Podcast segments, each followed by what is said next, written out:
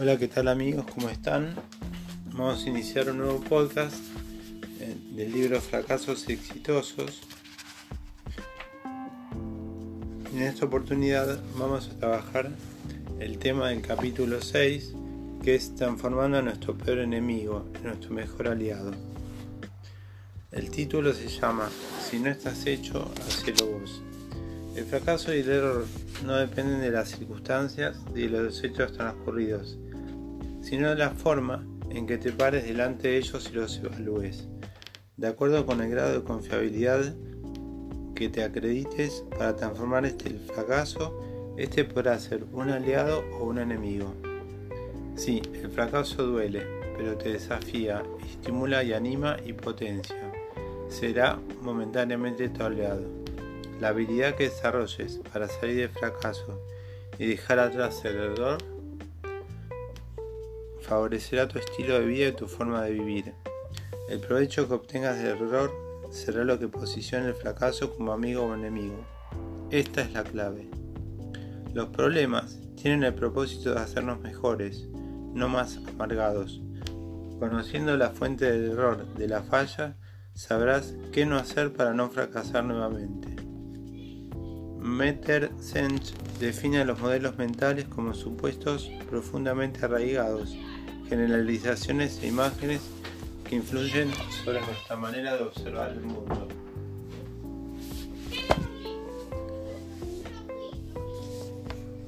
Y por lo tanto también sobre nuestra manera de actuar en él. A todos nos encantaría abrazar el éxito, pero no todos damos los pasos necesarios para producirlo. Napoleón Hill cita que el 85% de los fracasos se debe a la ausencia de propósitos de las personas. Se necesita una apertura mental y una estructura de pensamiento flexible que nos permita poner en práctica los campos requeridos. Al éxito hay que buscarlo, crearlo y transformarlo. Al mismo tiempo sentirse apto y merecedor de él. Permanecer a la cabeza no depende tanto de la rapidez con la que se hacen los negocios como la rapidez con la que se modifica la manera de hacerlos. Existen cientos de ejemplos brillantes que al comienzo de su ejecución fracasan.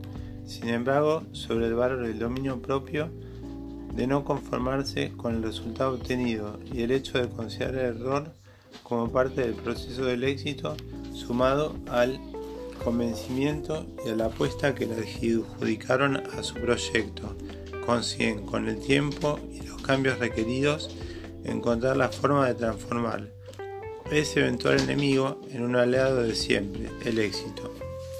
La empresa Tupperware es un ejemplo de lo anteriormente citado. Durante la posguerra, los fabricantes de muebles y enseres domésticos compraban viviendas más grandes o se mudaban a otros locales más espaciosos.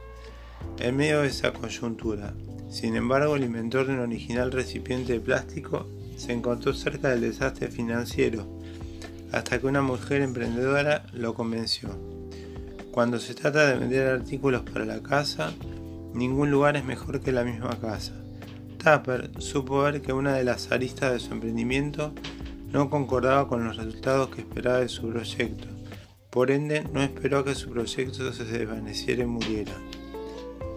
Esta mujer demostró cómo un sistema de reuniones de vecinas significaba la posibilidad de disponer de dos horas como promedio para familiarizar a la posible compradora con los Tupperware y dejar toda sensación de dificultad y extrañeza frente a la novedad. Además, el ambiente cordial y relajado eliminaba prevenciones y facilitaba las ventas, ya que una situación festiva de las amas de casa se encontraban mejor dispuestas a En 1958, Tapper entendió esta propuesta y decidió implementar los cambios para finalmente vender su empresa. Todas estas ideas posibilitan la salida del fracaso y generan una mayor apertura mental, una búsqueda y un crecimiento sin límites. Otro de los ejemplos de cómo revertir un fracaso en éxito fue Post-it de 3M. Esta empresa es una compañía que puede ser la primera en aspirar a ser la primera diseñadora de remarketing. Los dueños de 3M a lo largo de sus 88 años han tropezado y se han encontrado con artículos invendibles, pero en su capacidad de adaptación todos ellos fueron revertidos en éxitos. Esto es lo que sucedió con las notas Post-it, un producto bien sencillo. El error, el error, comercial en sus comienzos fue no haber demostrado la utilidad de este producto y su función. Desde el momento en que nuestras muestras se repartieron y se comprobó la utilidad del producto, las Post-it tuvieron un éxito rotundo en el mercado. En otra oportunidad, la compañía intentó fabricar una cinta enmascaradora para los fabricantes de coches que desean añadir francas decorativas a dos colores en sus carrocerías. La cinta fracasó como tal, pero la tonalidad del celofán transparente se convirtió en los rollos Scotch, la cinta más famosa del mundo. Si los creativos de la empresa se hubiesen dado por vencidos y no hubieran decidido transformar esa derrota en victoria, hoy otro dueño sería el dueño de esa millonaria empresa. El riesgo, un factor inevitable del éxito. Cuando la decisión de abandonar el fracaso está definida por tu mente, habrá resultados positivos. Siempre podemos ir mucho más lejos de lo que pensamos e imaginamos, pero para poder alcanzarlos es necesario que nos animemos a correr riesgos. Al riesgo no hay que temerle, sino enfrentarlo.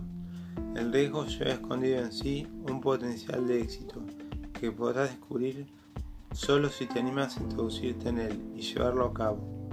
Cuando nace una cría de jirafa, cae de 3 metros de altura y la jirafa adulta se pone con las patas para arriba.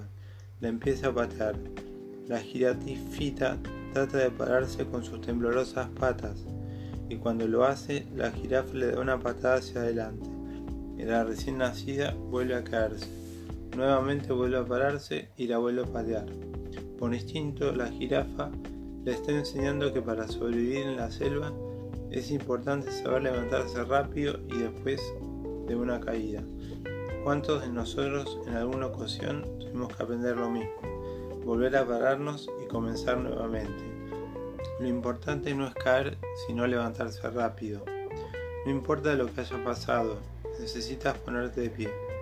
El justo cae, pero vuelve a levantarse las veces que necesitas. Pensá por un momento qué cosas te gustaría hacer y hasta dónde no te animaste a concretar. Escribílas, registralas y tenerlas presentes. Esto es muy importante, hacer una descripción de aquellas cosas que nos gustaría hacer y que no nos animamos a concretar. Tal vez muchas de ellas te mataban riesgos y desafíos que no estabas acostumbrado a traspasar. El riesgo significa dejar atrás la zona de comodidad a la cual nos hemos acostumbrado para penetrar en una nueva zona desconocida por nosotros, el riesgo. Quizá por años te acostumbraste a vivir en un lugar desde el cual plácidamente sentías que tenías el control del mundo interior y exterior al cual perteneces. El hecho es que no basta solo con trabajar 10 o 15 horas por día para ser exitoso y lograr las metas planteadas, sino salir de la rutina diaria y animarse a improvisar nuevas metas, áreas e ir por más.